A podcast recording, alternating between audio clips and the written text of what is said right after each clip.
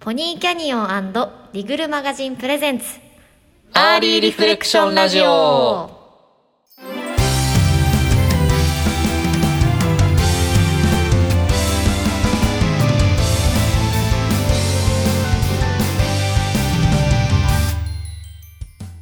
皆さんこんにちはポニーキャニオンの宮地です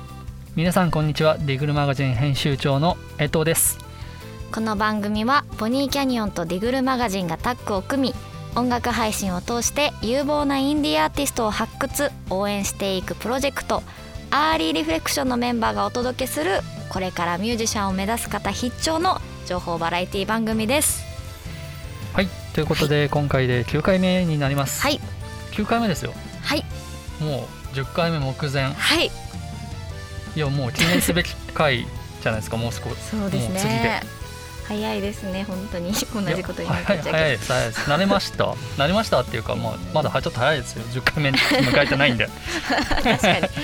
プレプレ10回目いや慣れないですよまだやっぱり緊張しますし確かにい勉強することたくさんありますねや勉強まあ喋るって新鮮ですよねなんかこう自分新鮮でですポッドキャストってやったことありましたそもいそやもないですないですないですよねえなんかこうライブ配信とかもしないですかしないです よしないですよそうインスタライブとかやったりしない しな宮いです地のインスタライブとかやんないです まあ需要がないです しまずもってへだからまあ確かに僕もあのー喋るのはそうですね、うん最近こそちょっとあのクラブハウスとかなんかその話すアプリがあるんで、うんうんうんちょっと話すこともあるえ、うんますけどねふそうそうなかったのでまあいいすごいいいき江藤いい機会ですよねさん家でフクロウと話したりしないですか帰ったらほほうとは言いますけど、 うん頬のみ、まあ、ほほうぐらいで すね。まあ、ほほう以外になんて言うんですか。えなんかでも普通に会話しないんですかなんか今日仕事辛かったんだよ ね愚痴は言わないです。あ ああそうなのかそう、なんか、え、いや、言うんですか。え、あ、ペットは犬犬飼ってますえ、えじゃ、あ言うんですか。ちょっと辛かった。今日は全然喋れなかったとか、全然。いやありますこうありますよるんでそのネガティブな。まあここでは言えないようなこと もやっじゃぱあ、りすべてを知ってるんで すね。そうですそうですもうだから翻訳こんにゃく食べさせたらちょっとあ怖いちょなっていうっとあれですね。週刊誌的 な。スキそうャンダでル。すねスキャンダル出ちゃうかもしれ ないすべてを知ってる。全てを知ってるはい。だから、はな、ほほう、ほほうぐらいは言います。ただいまって言ったら、ほほうって言ってくれる。ああそうっすよね、はい、そうっすよねって、 いや、そうっすよねって、そうっすよねではないです。あんまり一般的な、こう、あれじゃないですよ。こう黒まあうんそうっすよ ねはいじゃあ良い良きところでと良いいうとこころとなんでですか、これ。大丈夫ですか。もう大月丈夫10回目のところのかトークを超えて大丈夫ですか。結果慣れないっていうねまだ慣れないっていうことで始めていきたいと思いいやます、でもね、あのゲストもいらっしゃるはこいとです。そうですはい。行きましょうアーリーリフレクションラジオ第9回スタートです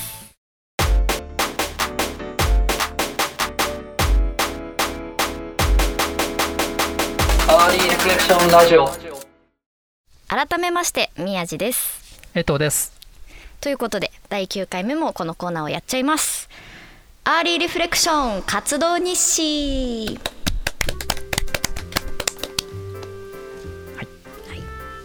前回聞いていただいた方はお分かりの通りですが、今回もゲストの方にお越しいただいております。キムテフンさんです。どうもこんにちはキムテフンです10回目に来たかった惜しいですね。よろよろしくお願いしますす。よろしくお願いします。 お願いします今回は前回に引き続きですね、キムテフンさんはにいいろいろなお話を伺えればと思います。よろしくお願いします。はいお願いしますお願いしますということで前回お聞きいただいた皆さんはご存知の通りキムテフン一問一答を行いましてその回答について深掘りをしておりました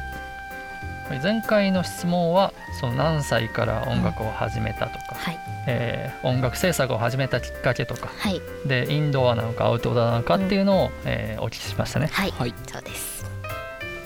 なんで今回は、えー具体的なルーツとか、えーう熱中していることについてお答えいただいたのがあるんでそれをどういうことなのか聞いてみたいと思います。はい、はい早速後半の回答を深掘りしていきたいと思いますはいじゃあ、えー早速ですね、えー音楽的なルーツになったアーティストを教えてくださいっていうことに対しても即答で嵐って答えましたね、いやこれは嵐ですね、もう本当にいろんな理由あるんですけど、えっとはいまず最初に、うんまあ、もちろん僕もルーツって聞かれたら横文字並べたいんですけどね あのかっこつけてブラブラブラって言いたいんですけど でも本当に自分のまず身に染みている音楽って何か、まあ、それがルーツだと思うので、っていう時に考えたら、まあ、やっぱ嵐かなっていうので、うんやっぱり世代として一番よく聞いていたし自分の中のヒーローでもあるで、まあ、嵐のどんなところが好きかっていうと、うんまあ、結局そのいろんなジャンルの楽曲提供が来たりパフォーマンスをしている中でロックをやってもヒップホップ風をやっても何をやっても結局全て嵐っていうスタイルに消化されてしまうっていうのが本当に彼らのすごいところ、うんまあ、尊敬するところでしてであとは彼らってそのストレートに成功を収めてきたわけではなくてもちろんその最初は嵐で華やかなデビューを飾りましたけど、そこから全然オリコン1位が取れなかったり苦労をつ積んで今に至ったっていうところがうんやっぱり謙虚な姿勢にも表れている通りすごい好きですねうんなるほどそんな嵐好きのキムさんの一押しの曲って何ですかう嵐、ん一押しの曲ははい「ラブソースイート」じゃないですかやっおぱーどうですか宮地さいんや嵐嵐好きって聞いそうてまでしたすよねねさっき私も嵐を通ってきましたあ本当ですかはいなんか「ラブソースイート」は一応なんか対外向けな答え方というかあの皆さん分かりやすいから「ラブソースイート」って毎回答えてるんですけど宮地さんは何が好きなんですか私はトゥルースが好きです、ね、ああトゥルースはこれですよねもうそうもう MV ダンスもかっこいいっていうかまあ大野くんのはいこれね、あ 大大野野くくんんがか好らきなんですね入りましたので、そうなまんですあ、ね魔王が魔王のあー TBS はいはのいドラマの魔王のタイアップ曲だったので、はいはいはい。そこあから聞、き大始め野てくんなんですね。僕は桜井翔なんですよね。ああまあみんなかっこいいで桜っすけぷどねのダサさが大好きです。なるほどいやなんかあのちょっとあのさっきもあのまあ今ズーム越しでね話させてもらってるんですけど、めちゃくちゃ笑顔嵐喋ってる本当です。もう大好きなんです そうね大好きなんですよ あのいやなんかこれ関係ないんですけど、はいこれわかりますか？うわえなんですかそえれすごいこれあなんのかキラキラしてる感謝感激雨嵐はいはのいはい特典のステッカーなんですけ ど、あのホログラムなんですよこれ。はいはいこれやばくないですかすごいでかっこよすぎてメルカリで3枚買いました。もうファン ですねめちゃめちゃファンです。えー、すごいえ嵐を聴き始めたきっかけとかはきっかけは何もなんですうかみんな聞いてたからですよねあーそまあのそうタイムが出た時が小学4年生3年生とかだったんですけど、その時に、まあ、ラブソースイートでそれこそ花壇で嵐が急に来るようになってからでですね、うんうんうんなるほどあライブとかも行かれたりして行ったんですかたことないいんですよちょっとお恥ずかしながらあらなかなか、まあ、私もないですけどないあないですねないいでやすでもねですあのクラスになるともうライブもい、もうあれじゃないですか、えそう行行っっててなないいんですよねなかなかですよねうん争奪戦なんですよねそうですねそうだから一応いつか楽曲提供をして招待席で見るってことが一つ夢だったんですけおどおーちょっとね休止してしまったのでね、うんそうですあねのいやでもまだ休止なんでねうんま あまはだいまだいけるはいはないるほどありがとうございますちょっと熱いルールーツのトークになりすいません長くなってしまいましたい嵐やいやいや、すごい、なんか伝わったと思う。あのホログラムのシールが出てきたあたり、いただポッドキャストなのがちょっと悲しいっすやね悲しいでそうすそうね。はい、じゃあ、あの最後の質問の、うん今一番熱中していることは機材とおもちゃ集めはいですね。はい、これはこれはどういうこまあとでしょう。えっと機材集めって多分あの趣味として皆さんわかると思うんですけどまあちょっとその嵐に関してもやっぱなんかちょっとオタク気質なところがあって一つ好きになったことに対して突き詰めたいというかあうのんコレクター的なところもちょっとあるのでなんか機材ってあの終わりがないじゃないですかないですねないですよね沼じゃないですかもうその沼にどっぷりはまっていて例えばエフェクターボードを組み直したりとかあの、はい録音環境をいいものにいいものに揃えたりとかって言ったらもう機材はちょっとキリがなくてうんで、えっと、おもちゃについては僕「トイ・ストーリー」大好きなんですけどあーなんかはいはいはいおもちゃ屋さんに行った時にあのちゃんと迎えてあげるんですよ一回行った時にで思い出作りとして はいはいで、はいまあ、思い出っていうか本当に家の中に人が増えるみたいな感じなんですけどへーそれでもうなん迎かえるんですもんあねそうですそうですそれであの例えば昔のマックのハッピーセットとうかんなんかペッツのあの昔のやつとかはいはい懐かしいですねを集めたりしてますちなみにどれくらい集められてるんですか例えばちょこれもポッドキャストなんであんまはい見せられないんですけどちょっと今片手で持てる分だけこれリトルグリーンメンのペあれペッツなんですけどはい上にあと4体いてこれ今手にもう4体持ってるのにプラス4体いるってことですねちょっといけ るかすごいなあちょっときついあいや大丈夫ですよあのこれ一切映らないんいやそうですよねポッドキャストなんそう でとかあとなんかこっち やばいバズライトイヤーがいたりおとおーバかズだわすごいもうマンボバズですねあと今落ちて落ちたら壊れちゃったんです けどこういうこういうわけわかんないおもちゃがウウッディじゃないんですよこあれウはッディあウッディじゃないこはれ昔のマックのなんとかポリスっていうおもちゃなんですけど、えーははは半身ですけどなんかなんかそういうのなんかこれどうなってるんバですズか取ったら落ちちゃいましたあ落ちたんです分ね解されるやつなんですけどそうなんですねすいませんなんか荒らしてしまいました場をいやいやいや全然あのこれをね見せれないのがちょっとそうです歯がゆねい確かにぐらいなんかコレクターうんうんうん色、ちなみに機材機材はさ何か買ったんですか最近機材は最近あの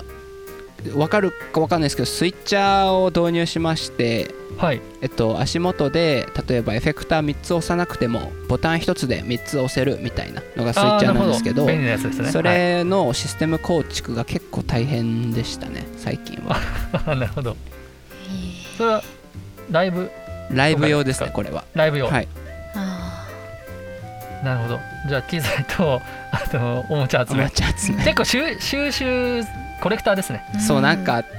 うん、ねなんか満足したら満足できなくて満足したら満足できなくてってどんどん本当沼なんですけどうんまあ沼沼ですねそうそでれすそうがですまさに 沼うんでもなんか追求心というか、なんかいいですねこだわりが強いというかそうですねまあオタクうんオタク気質なんですかねうん皆さん何かコレクトされてるものあるんですかコレクターとして何か集めてるものとか なな えなどうえしたんですかそんなパッと思い浮かばないなあじゃあやってないコレクター何か集めてるとこはないんですねないですねありますか江藤さんいや僕もそんなに集めてないですけどあのあれですねフクロウの羽を集めてます 僕おーはそれぐらいです あの床にあの抜けたやつは集めてますあそうそう青青ゲルぐらい集まってきます それどうするんですかうちわにするってこといやなんかなんとなくなんとなくですよそんな そうなるほどでもなんか買って集めるっていうのはそんなにまあしてないかもしれないですねうんうんまあよく浪費って言われますよあいやでもそれが楽しいからいいんですようんそうですよねうん自分で稼いだ金で自分の好きなもの買って何が悪いんだって話ですからねあ素敵な趣味ですよねうんあということでお時間が来てしまあいま時した間ですかはい。で、えっとキムさんなんですけど、なんと2021年5月19日にはドリップドリップドリップが配信となりました。イエーイえい、おめでとうございます。おめでとうございますありがとうございますはい。こちらどういった楽曲でしょうか。これはですねまあ遅くはなってしまったんですけどもキム・テフンの2021年新章の皮切りとしまして一つの、まあ、試みでさまざまな要素を持つアーティストとのコラボっていうのをちょっと目標としていますとうでんその第1弾として今回、えーこれは言っていいのかなまあ大丈夫か今回、えー、五光海斗君っていう友人なんですけれども、えーラッパーを連れてきまして、えーコラボをさせていただきました、で結構畑違いによる化学反応とかを、まあ、彼はトラップで僕はポップなので楽しみたいと思ったんですけども、えっとまあ、結果としては、えー中を開けてみると蓋を開けてみると通ずる部分が多くて成人男性2人がえー楽しみながらこれいいねっていう曲にただ仕上がりましたそんな曲ですうんいいですね今年もまだ始まったばっかりなんですけれどもキムさんの今後の目標なども教えていただけますかはい、えー今後の目標はですね、まあ、さっきもちょっと言っていただいたんですけれどもナイスな心意気っていうことで、うんまあ、嵐は活動休止しましたけれども、えー私がネクスト嵐になるぞということでおー夢はでっかく、えー、邁進して続けたいと思います、いいじゃないですかいいですね素晴らしい嵐ファンは安泰っていう そうですねみんなハッ着ピ地ー点いや着地ー地点僕がで満足するのか ないやいでできますようんいきます頑張りります踊れますいや踊れないんですけど、まああ、あのネクスト嵐になるというよりはみんなにとっての嵐的存在になるっていうことあーなるほどうん概念としてのそうで嵐すそうでうす、んを引き継ぐという めちゃくちゃいいじゃないですか はい、やった待ってますということであっという間にお別れの時間が近づいてきてしまいましたキムさん何かお知らせなどありましたらお願いしますはい、えー先ほどのコーナーでも少しお話しさせていただきましたが、えー2021年5月19日よりドリップドリップドリップが各音楽配信サイトにて配信開始となります、えーどこか懐かしいようなでもどこか新しいようなうーんだけどめっちゃいいやんこれみたいなそんな感じの曲になっております、えー、五光海斗とキム・テフンがどう混ざったか乞うご期待ですはいありがとうございますリスナーの皆さんもお聞き逃しなくそれでは本当の最後にリスナーの皆様へメッセージをお願いします俺はネクスト嵐になるキム・テフンでした今日はありがとうございましたありがとうございますありがとうございました最高の締めを提供していただきましいいですね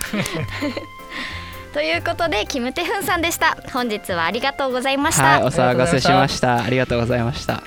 りがとうございます以上アーリーリフレクション活動日誌でした